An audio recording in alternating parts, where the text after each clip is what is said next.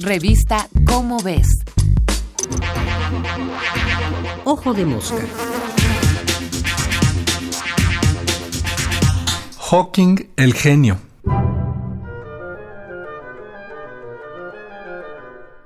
El 14 de marzo murió el cosmólogo inglés Stephen Hawking, posiblemente el científico vivo más famoso del mundo. Desde los 21 años había sido diagnosticado con esclerosis lateral amiotrófica, rara enfermedad que deteriora la capacidad de mover los músculos. Le dieron dos años de vida. Cuando falleció tenía 76.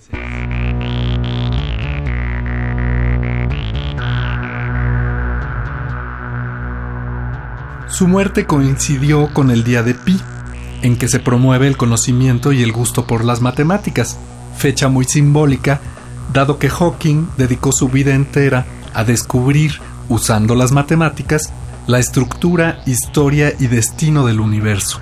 Sus principales logros tuvieron que ver con la comprensión de la gravedad dentro del marco de la teoría de la relatividad de Einstein y los intentos para hacerla compatible con la otra gran teoría de la física contemporánea, la mecánica cuántica.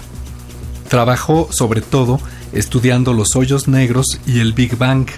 Sus logros científicos resultan todavía más valiosos si se toma en cuenta que los hizo inmovilizado desde una silla de ruedas y que incluso había perdido la capacidad de hablar y se comunicaba solo a través de un sintetizador de voz. Hawking fue un gran ejemplo de cómo la dedicación y la fuerza de voluntad pueden sobreponerse a las limitaciones, y logró hacer importantes aportes científicos.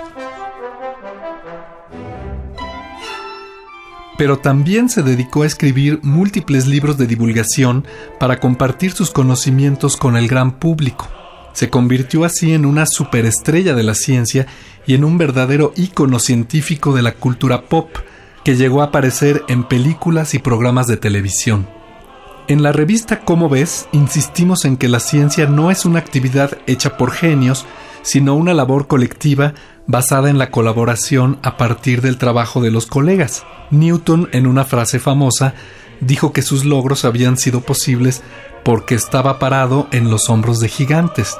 Hawking siempre reconoció lo mismo y toda su labor hubiera sido imposible sin los trabajos de Albert Einstein. ¿Fue Hawking un genio?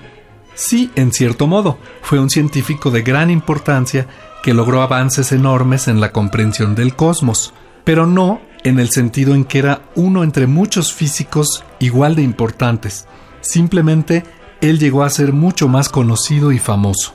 Quizá, aunque no hubiera existido, se habrían hallado las mismas cosas que él descubrió, o quizá la ciencia habría avanzado por rutas diferentes.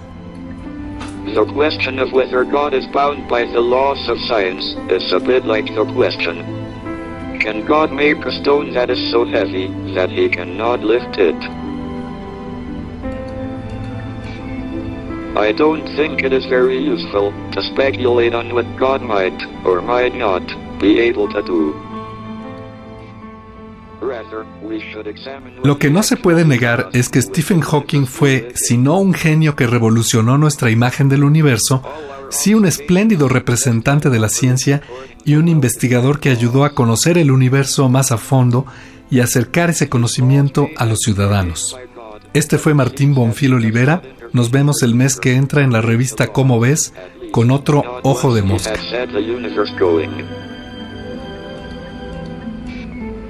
However, until recently, it was thought that the laws would necessarily break down at the beginning of the universe.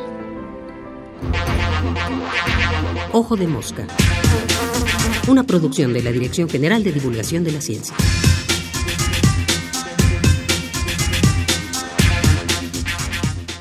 Revista Cómo ves